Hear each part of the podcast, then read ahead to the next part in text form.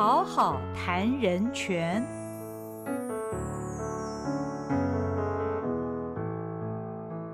嗨，大家好，欢迎你来到好好谈人权。二零一八年九月，台东县英文中心上演了一场舞台剧《白雾黑森林》。这出剧呢，是以这个儿童跟外籍移工的这个人权故事为主哦。那么谈到人权，我们想象中总是比较严肃、比较深沉一点的议题。但是呢，这出剧用奇幻的这个戏剧元素。来表现这个人权故事，所以呢，我们今天就要来谈《白雾黑森林》这出舞台剧。那请到的是。就是《白雾黑森林》的导演跟编剧，同时也是台东大学儿童文学研究所教授兼所长的王友辉王教授。王教授你好，你好，呃，这个听众们大家好。王教授，您的这个创作历程很特别哦。那么现在你是主要是在台东，是。那么过去其实你一直也都是在台北。对。台东这个地方是不是给你什么特别的灵感啊？你会搬到那边去？而且像《白雾黑森林》的这个舞台。台剧，你也是专门为台东所创作的。是，呃，其实去台东，我觉得好像有一种嗯。神秘的安排吧，哈，对，因为我过去当然对台东并不是那么熟悉的，可是呢，就是台东大学的儿童文学研究所，我曾经去那边啊演讲过两次，嗯嗯，啊，然后呢，那个时候我就想说，嗯，这个地方好像来这里教书也不错，然后就没有想到还真的成真了，嗯，啊，那呃，因为我过去在北部，然后在台南啊，我都教书，而且都是比较是戏剧专业科系。嗯嗯，那到了台东就比较特别了，是儿童文学研究所。好，那我到那边以后呢，最主要的就是在儿童文学的领域里面呢，这个所谓的儿童戏剧，嗯哼，儿童剧场啊的这一块是我主要的在那边做这个研究发展，然后呢带的啊学生们一起做创作也好啊研究也好，所以呃这样子的一个缘分。那让我觉得其实是嗯很真的是非常特别了。然后呢，我到了台东，现在已经九年多了。嗯，九年多的时间，我觉得越来越喜欢，越来越觉得那才是一个真的人住的地方。哦，对对对。嗯，会给您特别的灵感吗？嗯，其实这个也是一个很有趣的事情啊。到了那边以后。我反而有相当一段时间，事实上是没有创作的。哦，那我自己后来在想，是不是生活太舒服了？好，所以所以好像就没有那个创作的呃冲动啊，或者创作的某一种欲望啊。那特别是舞台的剧本啊，因为我自己创作舞台的剧本，大概算起来从一九八零年左右到现在。对，大概四十四十多年的时间了。啊，我在呃大学念书的时候呢，就开始。嗯嗯，就学习了之后就开始写剧本，好，那这样子的状舞台剧的剧本，对舞台剧啊，我主要的是舞台剧的剧本，因为呃，就是电视或电影，其实我也写过，我甚至有相当一段时间，大概四年的时间吧，我在一个传播公司啊工作，那也是专门在写电视的一个呃剧本，或者是那种公共电视的脚本，好，但是呢，从我开始学习开始，因为我是戏剧系。戏好，戏剧系。那虽然我们是影剧组，但是还是以这个。舞台剧作为一个主要的，那我对于舞台剧大概情有独钟吧，啊，就觉得说那个真的是我可以发挥呃自己的呃专长，然后呢发挥自己的想象啊的这样子一个特殊的一个创作的一个模式，啊，那所以呢这一路下来四十多年的时间，我几乎没有断过。那最早的时候，我其实就是年轻嘛，就给自己许一个愿望，说好，我每一年。就要写一个剧本。哦，啊，然后呃，大概这这四十多年来，大概没有没有说完全没有写的，好，对，那在也是因为这样子，所以对于舞台剧本的创作也有一些不同的想法，嗯，好，不同的心得，因此呢，我在整个创作的呃剧种上面、类型上面，其实是还蛮多元的，嗯嗯，好，那呃也就在每一种不同的创作的这个领域。里面呢，或者说剧种啊，哈之类的，啊，就可以发现自己的呃所谓更感兴趣，或者是更擅长的啊这样子的部分。对对对。那谈谈看，您为台东创作的这一出《白雾黑森林》呃，缘起是什么？好，是这样。其实，嗯，最早呢，其实是台东呃文化处的文资科的科长，他那个时候呢，他从台北调到。台东，嗯，好，那他是自我请调的，嗯对，因为他就觉得说要为孩子换一个环境，哦，那我跟他呢，在之前在这个呃文化部文件会的那个年代里面，我们就认识了，那他那个时候他就找了我，他说，嗯，因为呢，每一年啊，文字科其实都要做跟人权相关的这样子的一个活动，嗯，那他就有一点啊突发奇想，他是说过去大概我们都会用展览。展啦，好，或者是工作坊啦，啊，甚至放电影这样子的方式，那他就问我说，有没有一个可能性？好，是我们可以做不同的。嗯哼，那我当然我专长是写剧本嘛，哈，就舞台的剧本，所以我就说，哎，那我们也许可以来试试看。嗯，好，所以他那个时候呢，呃，就我申申请了，让让我用这个剧本，好，来作为一个推广人权的这样子的一个方式。嗯，好，那也非常幸运的就是那个时候跨科，他们呢就另外的表演艺术科，啊，因为我跟他们也大概有一点认识，然后他们就说，哎，那其实两个科可以。合作，所以呢，我写了剧本之后，在文字科这边创作了剧本，然后呢，就可以到表演艺术科。他们当时呢，也是刚好想要做一个自制节目，嗯，好，所以就两方就结合在一起了。那结合了之后呢，当然就是说，对我而言，既然是有这样一个机会，当然希望把台东。可以放入这整个的思考当中。好，那这个台东，当然，我我并不是想要去做找这个所谓台东的呃相关的人权的议题，比方说政治受难啊种种。因为其实台东有一个很大的监狱，然后它离绿岛也非常近啊，绿岛其实也是归台东管辖的。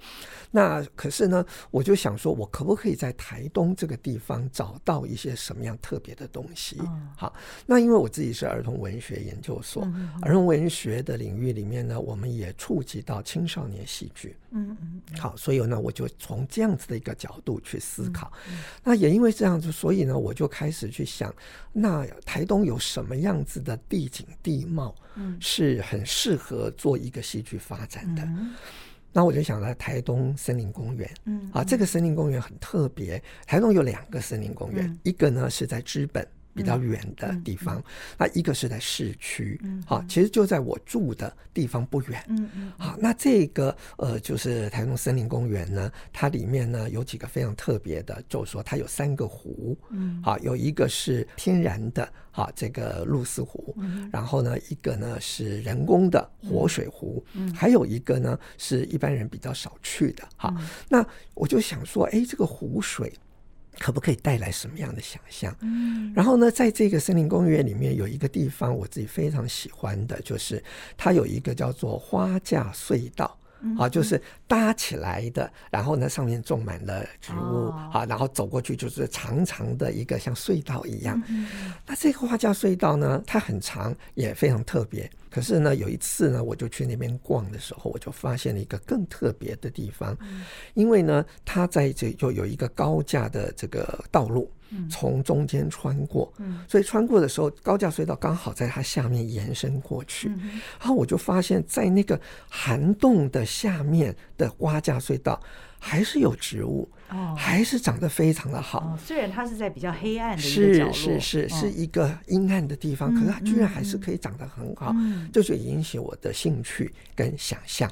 那我就后来呢，在我的剧本里面就把这里当做一个秘密基地，嗯嗯啊，就呢呃这个青少年的秘密基地的一个通道，然后就可以进入一个奇幻的世界。嗯好，那从这样子的一个空间里面呢，我开始是思考构思这个剧本。好，那我跟台东有一个更密切的结合。嗯哼，那在戏剧当中，当然不只是空间，它还有人物。嗯，那要用什么样的人物呢？好，那那个时候呢，我们在跟科长讨论的时候，第一个就讨论说，哎，那我们可不可能可以去思考一个移工的人权的问题？嗯，因为移工在我们现在的当代的社会里面呢，就越来越多，越来越多。好，那也是跟我们生活已经紧密的接触，我们非常需要。是是是。然后，但是呢，我们好像对他们的认识也不够。嗯，好，然后呢，他们是不是应该也是要有人权的？嗯，好，那比如说后来，因为我家里。父亲的关系，我们家也请了义工。嗯嗯，好，那请了义工了之后呢，哎，我就在在观察的当中呢，就发现说，嗯，有一些规定，有一些法规，嗯，好像看似是在保护雇主啊，保护这个这个呃义工啊，嗯，雇佣啊，但是看起来好像有一些不合理。好，比方说，我举一个小的例子，这个在我剧本里面，后来他会是一个人物的，呃，就是呃，触动他进入这个森林的一个原因。嗯嗯，就是呢，我们的女性义工在台湾怀孕了。嗯嗯，如果怀孕了，他们不能够再留了，她必须要离开。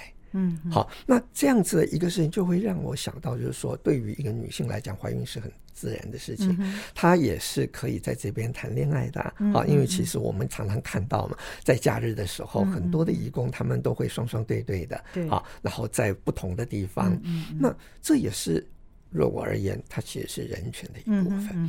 好，那可是为什么法律是这样？当然我知道法律有背后的原因，可是单纯的就人而言的时候，这里好像显然有这个空间是可以讨论的。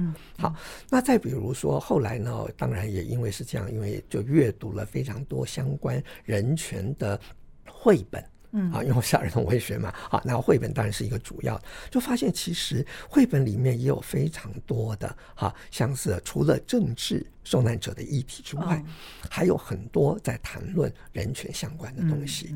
好，那比如比如说有一个绘本，这个后来我我取了那个名字，好，内容当然是不一样，可是取了个黑孩子。嗯嗯，啊，黑孩子其实是一个被霸凌的，然后被呃视为边缘人的啊这样子的一个孩子，在他们成长的过程里面，可能会遭受到非常多的责难，然后他永远。抬不起头，因为它是黑的，好，然后也因为这个黑，所以呢，我的剧名就有一个黑跟白啊的这样的东西。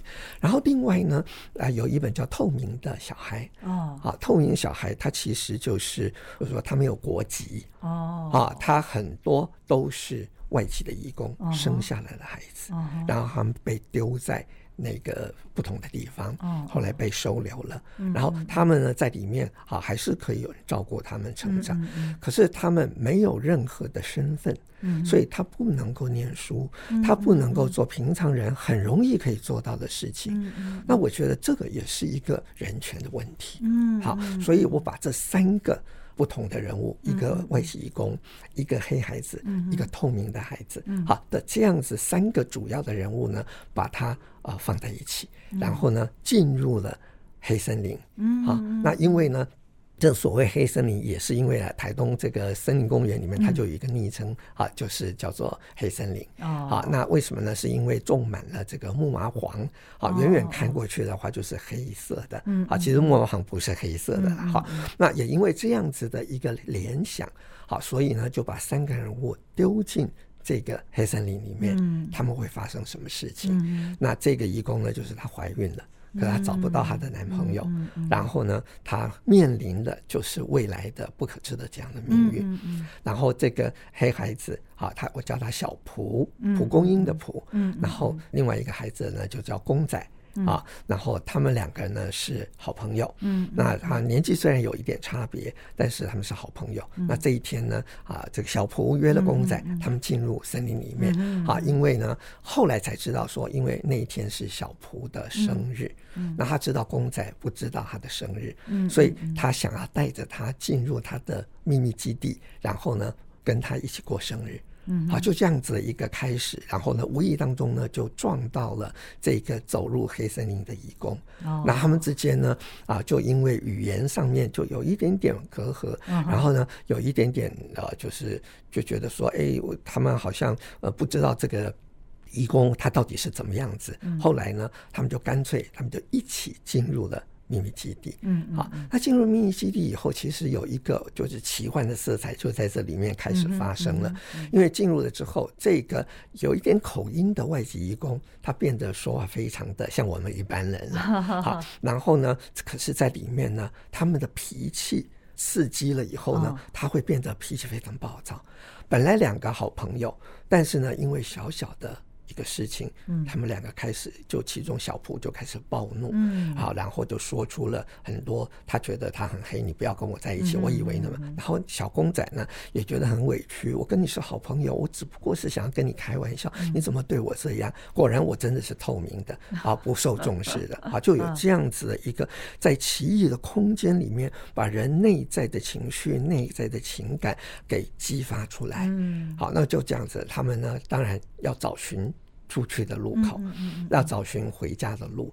好，然后呢，这个其实也是我们儿童文学里面非常长久的一个命题，找寻回家的路。啊，比方说像《绿野仙踪》也是在找回家的路。啊，经过了旅程，就是要回到某一个地方。啊，的那样感觉。他们要找回家路，在森林里面的时候，在那个秘密基地里后，他们就发现了一个野人。嗯，这个人不会说话。嗯，然后呢，都是用动作。好，然后动作以后，他们慢慢开始，哎，居然可以从他的动作当中开始理解他，嗯，然后呢，就有一点就演绎出来的这一个所谓的野人的某一个故事，嗯嗯，那我就把它设定为他是一个不知道什么时空里面闯入的一个人，那他呢？就是一个可能是一个白色恐怖之下啊的一个受难的人，他当年离开了家，进入了山上，然后在这个山上里面呢，居然就进入了这个。在黑森林当中，好，就他们呢，就彼此之间就有一些互动。那透过很多的交流，开始慢慢的认识彼此，开始慢慢的了解。然后呢，就最后呢，啊，他们就是知道的说，这个野人想要他们帮他送一封信。嗯，可是没有纸，没有笔啊。嗯，啊，他其实是树叶当做他的信。那于是呢，他们就知道说，哦，原来他是要告诉我们，我们离开这边，我们要写一封信，而这封信其实是对自己说的话，对他想要说的人说的话。嗯，比方说小仆，其实就是要对他的父亲说，啊，虽然你对我很不好，但是呢，我仍然爱你。嗯嗯，好，你是我的父亲，我们如果可以在一起的话。那我们就可以怎么怎么样？嗯，然后呢，对于这个呃公仔来说，他就写信给他的妈妈。嗯他说：“我不知道你在哪里，我不知道你是谁，可是呢，我希望呢，你知道我爱你，我希望能够找到你。”嗯，然后呢，这个英妹啊，就是这个这个外籍的义工，他也写一封信，然后他是写给孩子，嗯，他就是说很抱歉，我可能。要把你丢掉，好，怎么怎么样这样子？就后来呢？当然，在这个故事当中，我们隐隐的可以发现，其实英妹就是公仔的妈妈。只是在不同的时空当中，他们相遇了。哦，还就有这样子的一个，这个当然就是一个比较奇幻的色彩了哈。然后就是这样，他们写了信以后，就把信射向了远方。嗯，然后呢，就激起了很多很多的白色的蝴蝶。嗯嗯。好，那这个蝴蝶其实蝴蝶的概念也是从森林公园里面有一个蝴蝶富裕区。哦。好，那在尼伯特海风的时候，它其实被毁掉了，后来才慢慢慢慢再开始重建。嗯。好。就是这些元素，然后呢，就形成了这样一个剧本。所以这个剧本其实我并没有很直接的在说，啊，是人权啊，什么什么之类的。然后，但是呢，我又透过了另外一群所谓的歌队，啊，这些歌队的人呢，他们呢，从一个议题开始黑。开始就是说黑到底是怎么样？为什么我们会害怕黑？可是黑有黑马啊，有有什么啊啊之类的也是好的啊。好，那为什么我们对于颜色会这么样子的敏感重视？觉得说我黑就是不好，白就是好。好，那透明呢是没有颜色，好不好呢？啊，就从这边跟我戏剧当中的人物做了某一种串联。啊，那在这个过程里面，这一些歌队它就可以演化，除了叙述之外，它还可以演化。比方说这个画家。隧道，他们可以用身体把它表演出来。好，那森林里面的花、呃树啊什么的，他们可以用肢体去表现。好，就用这样子的一种不是写实的，然后具有一个高比较高度想象的可能性，好，的一个方式去呈现这样的一个戏。那另外一个在空间上面也是比较特别，因为像这样一个戏，第一个就是说我们整个制作经费并不高，嗯嗯，好，那所以在有有限的经费之下，要在哪里去做这样一个演出？好，那后来呢？啊，因为呢，台东到目前为止，现在已经在改了，但是呢，之前我在做戏的时候呢，我们是没有一个所谓的实验剧场的这样子空间的。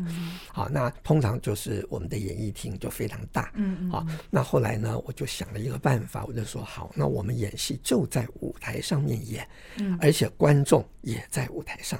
哦哦，好，所以舞台的那个大的舞台，它就可以变成观众席，然后演员也在里面演，就变成了一个小剧场的空间。哦哦哦，好，那这样子，因为它是在舞台上嘛，所以灯光啊什么都没有问题。那原来的观众席，我们就先用布幕把它遮住。好，然后呢，观众直接从旁边上舞台，在舞台上面看演出。这是所谓的台中台，是有一点台中台的味道。然后呢，也因为是这样子，所以它是会比较亲密的，嗯，跟观众比较亲密的。那对于这个戏剧的整个氛围，或者我们想要传达的那种温暖，其实是比较适合的。嗯嗯。然后呢，那个呃，就是原来的观众席，我们虽然遮起来了，但到最后他们开始设那个，他们把他们的信啊折成纸飞机，然后设。射出去的时候，幕就打开，哦，然后那个白蝴蝶就在远方暗暗的地方，就白色的，就这样像花雨一样下来，就创造一个在剧场里面的比较，也是一种奇幻的感觉，然后也有它的美感，好，所以大概就是这出戏整个行程，那整个表现，啊，大概会是这个样子。所以王老师是一个非常会说故事的人呢。是吗？好，好像我也不太晓得呀。对，其实写剧本就是要写故写故事嘛。嗯嗯。那只是说，我们写剧本是用不同的方式，嗯，去表现故事。嗯嗯。好，那说。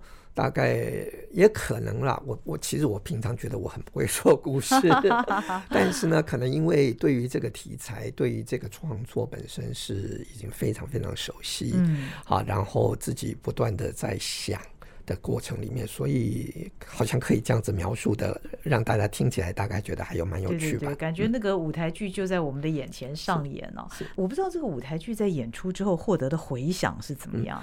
呃，其实，在现场。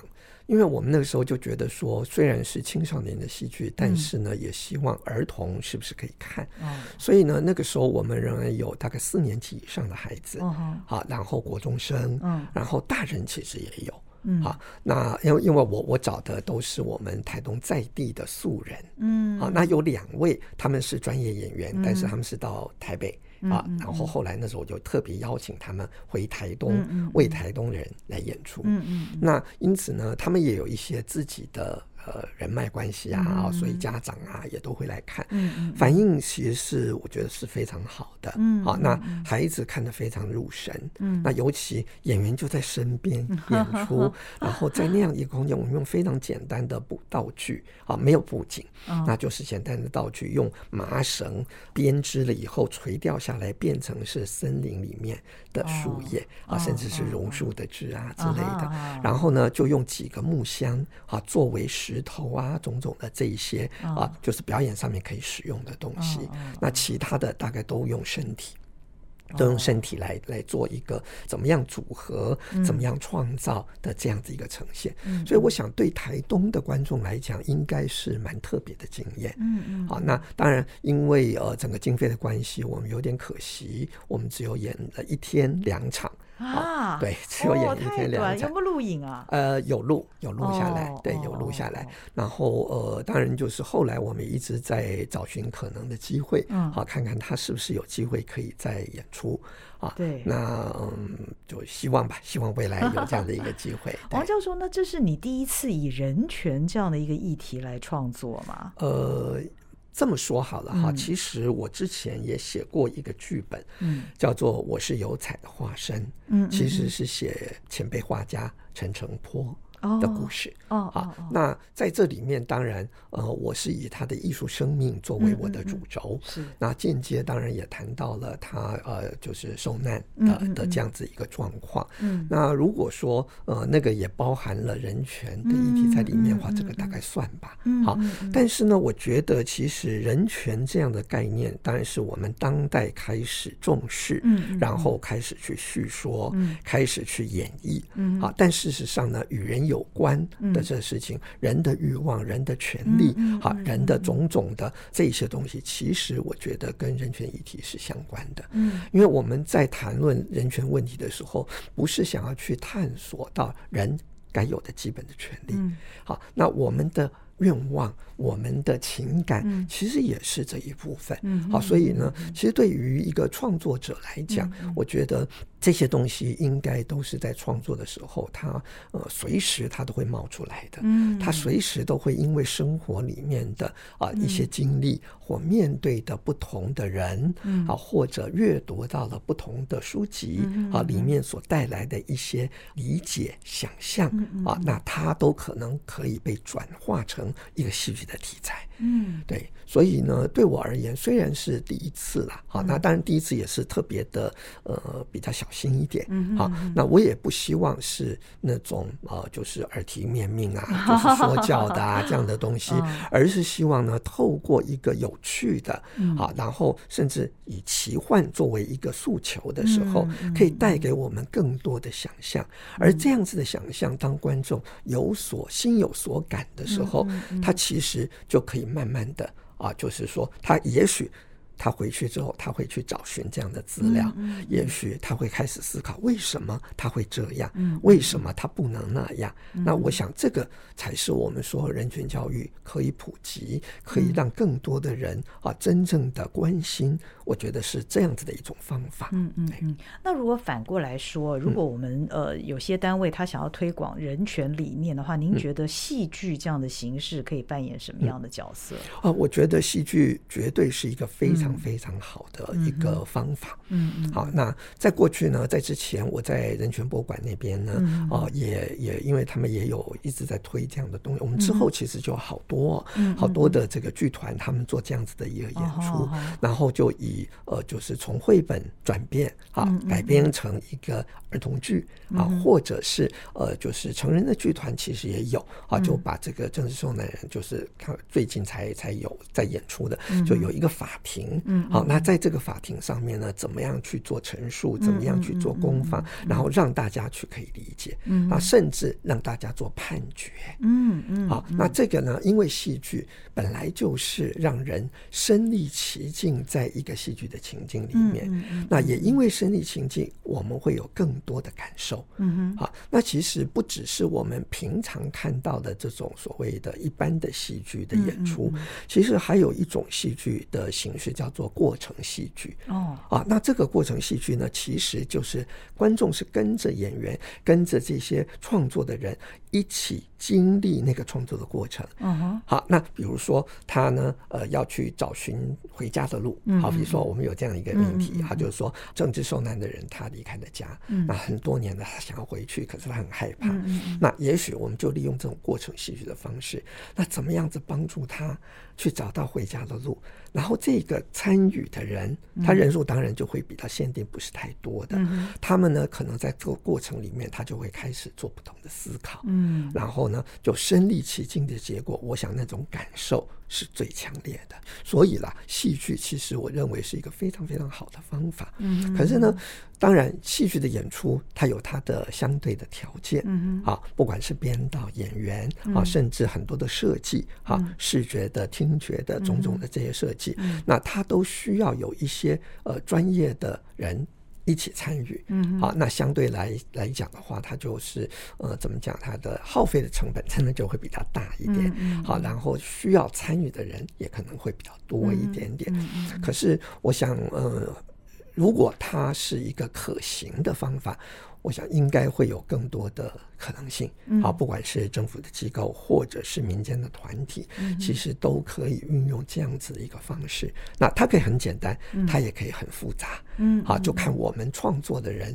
啊，起心动念，我们想要怎么做？嗯，啊，但是背后的这个议题，它被诠释出来，它被观众直接的感受到，我想那个才是真正我们能够达到所谓人权观念的普及。嗯，好。很重要的一个原因。嗯嗯嗯，那当然，传统的舞台剧都是呃，这个观众是坐在台下，当然也有像您刚刚说的，就一起跟演员坐在台上这样子。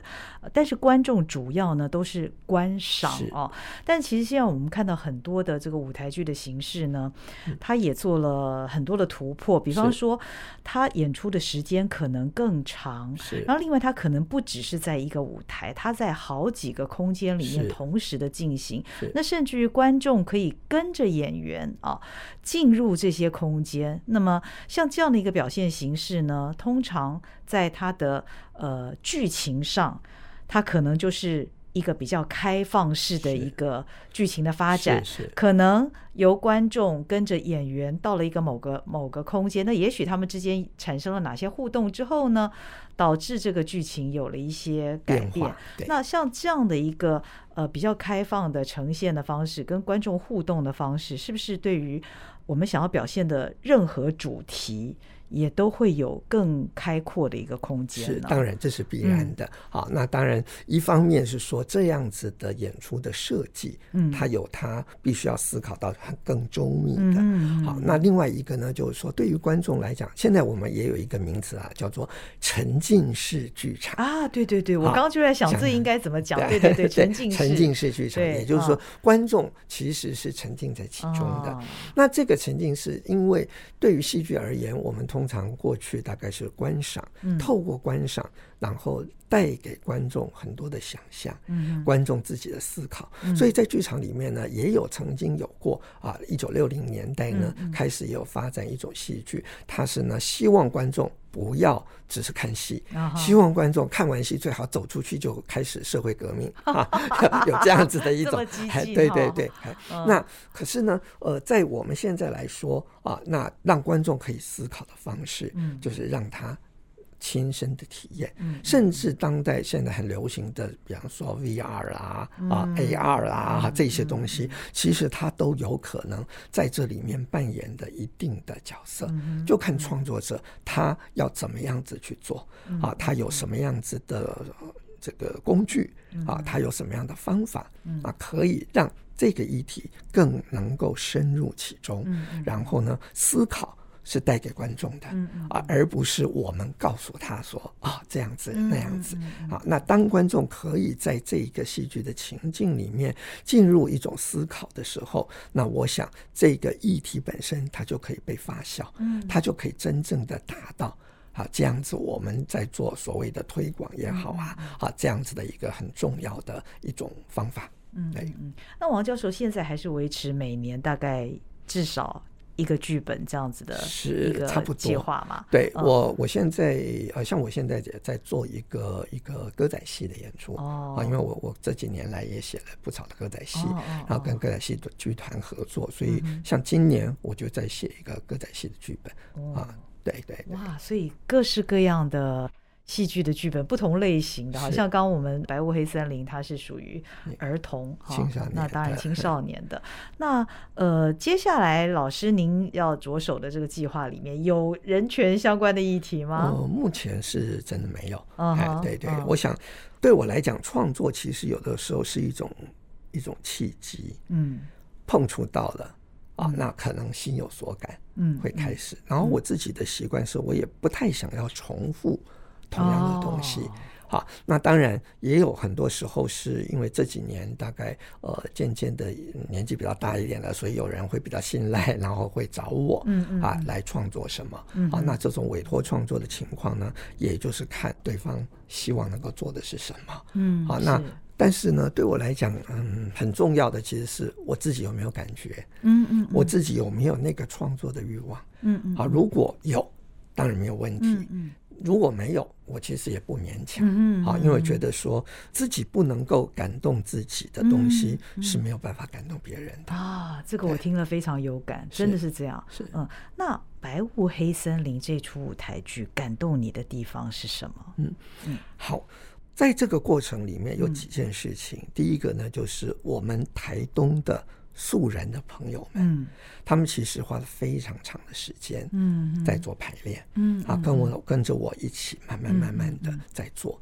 然后他们虽然是素人，可是他们也有他们的理想。嗯那我就透过这个过程里面，我其实也是看到了每一个人都有梦想，然后是可以实践的。嗯嗯好，这样子一个跟台东之间的关系。嗯第二个呢，在戏剧当中，我我自己都会感动的，就是最后嗯。黑孩子的小普，他终于了解到说，被人做记号这件事情，并不一定都是坏的记号。嗯也有可能是好的记号，嗯所以他开始可以比较释怀，嗯因为他觉得你们为什么给我贴标签？嗯他非常的愤怒，尤其青少年嘛。嗯嗯然后对于小普来讲，他其实是一个比较更天真的、嗯更善良的，虽然他其实真的说起来，严格说起来非常不幸。嗯，好，不仅没有妈妈，没有爸爸，嗯。甚至他到底是在哪里出生的，什么都不知道没有。身份，是没有身份透明的嗯，好像这个透明的孩子就是信佳慧的绘本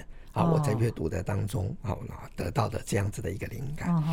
然后呢，在这个戏的最后一场，我自己很感动的，就是说小蒲呢就跟他说：“我知道你从来没有过过生日，嗯。好，那今天是我的生日，我今年十六岁了，嗯嗯嗯。好，从今天开始，我将要变成一个大人。”嗯。然后以后呢，每一年我过生日的时候，都请你跟我一起过，嗯好，我们一起快快乐乐的，然后继续的走下去。嗯然后他就从他的口袋里面、书包里面拿出了一个已经烂掉的小蛋糕，啊，然后呢，就有一个小火柴插在上面嗯嗯，那两个人唱了生日快乐歌，嗯然后结束了这样的一场戏。那这样这个地方，我觉得同样可能不幸的人，嗯。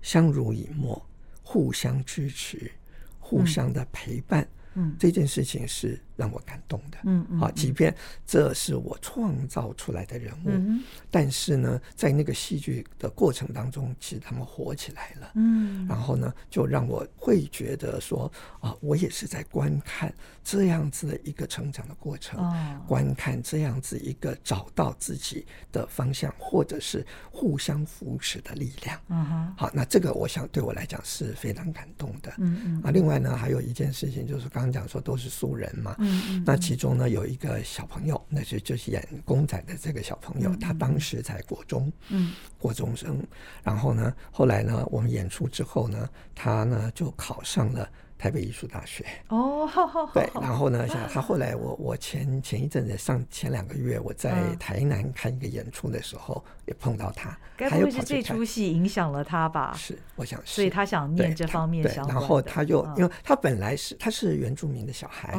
他舞蹈相当好可是他从来没有接触过戏剧。嗯然后后来他那天就跟我讲一句话说：“老师，我好想再演戏呀、嗯嗯。好，那我就觉得对我来讲，这个真的是非常非常值得的一件事情。嗯对，嗯对，所以啊，看起来这个戏剧的影响真的很大。它当然戏剧所表现的这个主题会在我们的心里面发酵，会开花，那也许会持续很久很久的时间。那另外呢，对于这些演员的本身，因为参与了演出，他们的生命也有些不一样了。的，真的是讲到这里，让我自己都觉得很感动，很希望这部戏有朝一日啊，它能够再度的登上这个舞台。那我相信，虽然这个是在二零一八年的九月份演出，好嗯像一、我感觉到一直到现在，其实他在老师的心里面都还是有那个一定的分量在哦。是是，嗯，是这个就是戏剧的力量。对，我觉得台东县他们也蛮幸运的，找到老师嗯帮他们创作这样的一个题材，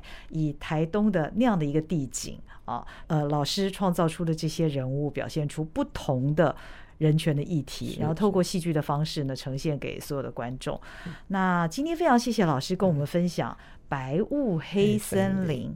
那希望有一天这出剧重得舞台，那也希望说不定在重得舞台之前呢，当时的这个录影啊，我们台东县政府也能够把它再拿出来，因为现在其实很多的平台啊，YouTube 啊等等的自媒体啊等等这些也都很蓬勃发展，让更多人知道当时这是一群人的心血跟努力。是，那应该让它再被更发扬光大一些啊。好的，我回去跟处长说。